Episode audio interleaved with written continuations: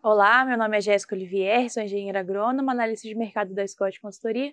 Estou aqui hoje com Felipe Fábio, zootecnista, também analista de mercado aqui da Scott Consultoria, para mais uma edição da Nata do Leite, trazendo um panorama sobre o mercado do leite nesse mês de julho, referente à captação de junho.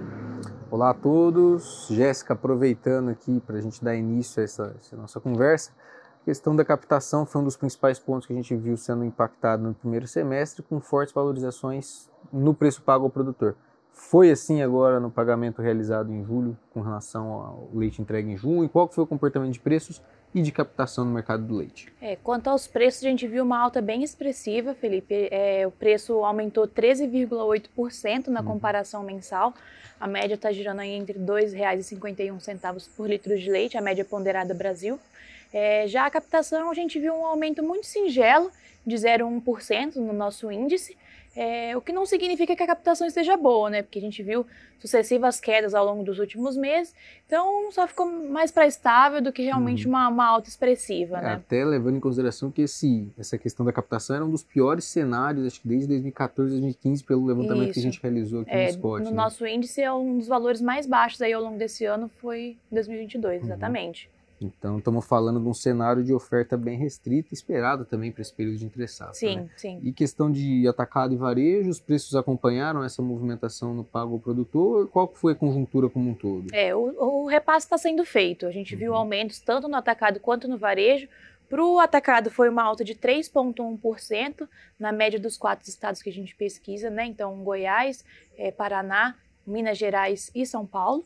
E para o varejo paulista, a gente também viu uma alta de 2,3%, essas altas todas quinzenais, né? Então, os uhum. aumentos estão vindo bem fortes nesses últimos, nesses últimos dias, aí, nesse mês principalmente. Certo. E o spot, aquele leite comercializado entre as indústrias, só para a gente ter uma ideia de como é que estão todos os segmentos, dá sinais de manutenção desse viés de alta, já dá alguns indícios de que a gente pode ter uma é, menor pressão altista no curto prazo ou não? O que, que a gente viu no, no spot? É, nessa segunda quinzena de julho, a gente viu queda no, no preço spot, né? Então, uma queda aí de 10% mais ou menos, é, em re, referência à primeira uhum. quinzena.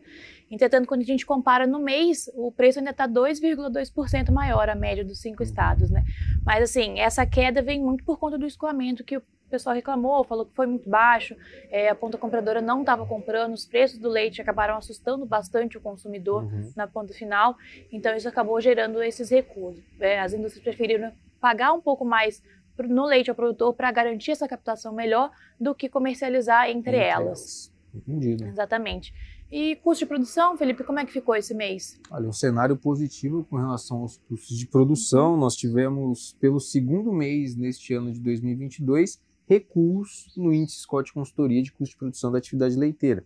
Tivemos uma queda de 1,22% no índice Scott Consultoria, puxado principalmente pelo setor de alimentação, né? Uhum. Nós tivemos uma forte queda com destaque ao milho, ao milho e também uhum. aos derivados do algodão, e também pelos combustíveis, né? Toda essa política com relação à redução do ICMS e preços menores com relação ao barril de petróleo lá no mercado internacional acabaram reduzindo esses uhum. dois indicadores dentro dos, dos custos de produção. Só para a gente ter uma ideia, do lado do milho, tivemos um recuo ao longo do mês de julho, com uma boa colheita de segunda safra aqui no mercado brasileiro, de quase 6,3% aí no acumulado deste mês, uhum. com a saca encerrando julho negociado a 82 reais, patamar que a gente não via não desde novembro do ano passado. Uhum. Então, uma pressão baixista do lado do milho em função principalmente dessa colheita de segunda safra. Sim.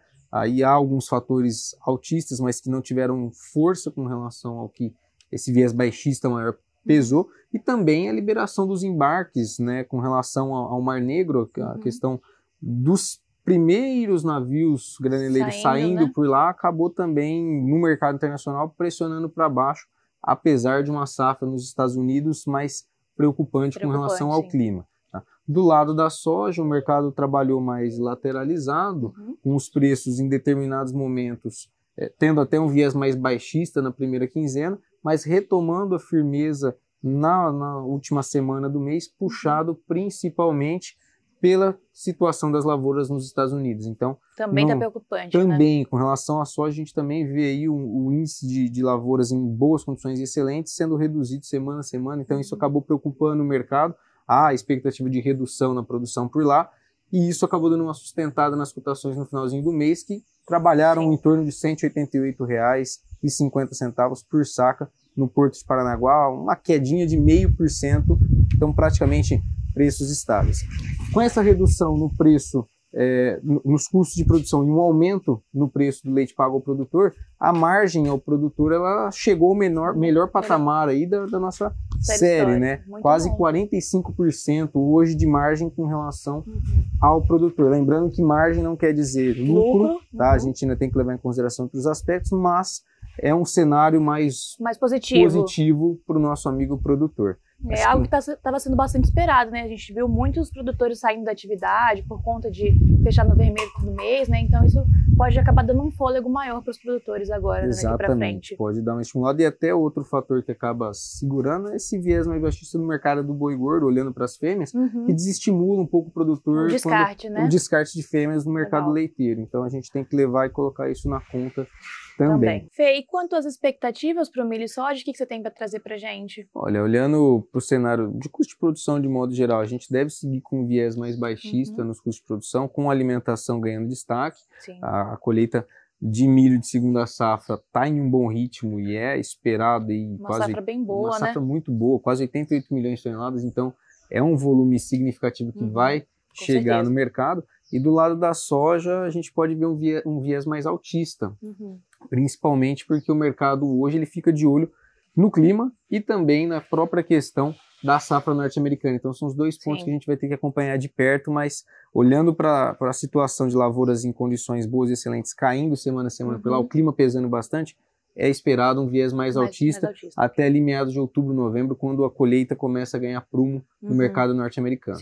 Com relação ao leite, o que a gente pode esperar para o nosso amigo produtor? Vai seguir firme? Qual a expectativa para curto prazo? É, a expectativa pelas indústrias é que o preço continue firme, até com viés mais altista aí para o próximo mês, né? O pagamento agora em agosto, em referente à captação de julho. É, no longo prazo, aí, médio a longo prazo, a gente já espera que esses preços deem uma estabilizada, porque por conta do escoamento, né? A gente está vendo que a população está meio é, receosa com esses preços do leite, uhum. então isso acabou impactando bastante. O preço do leite spot provavelmente venha é, estável à queda, né? Porque, como a gente já comentou, né? Os preços acabaram, esse repasse está sendo muito difícil, então a gente pode ver quedas aí no preço do mercado spot. Certo, perfeito. Então, pessoal, muito obrigado a todos e, e até, até, a, a próxima. próxima.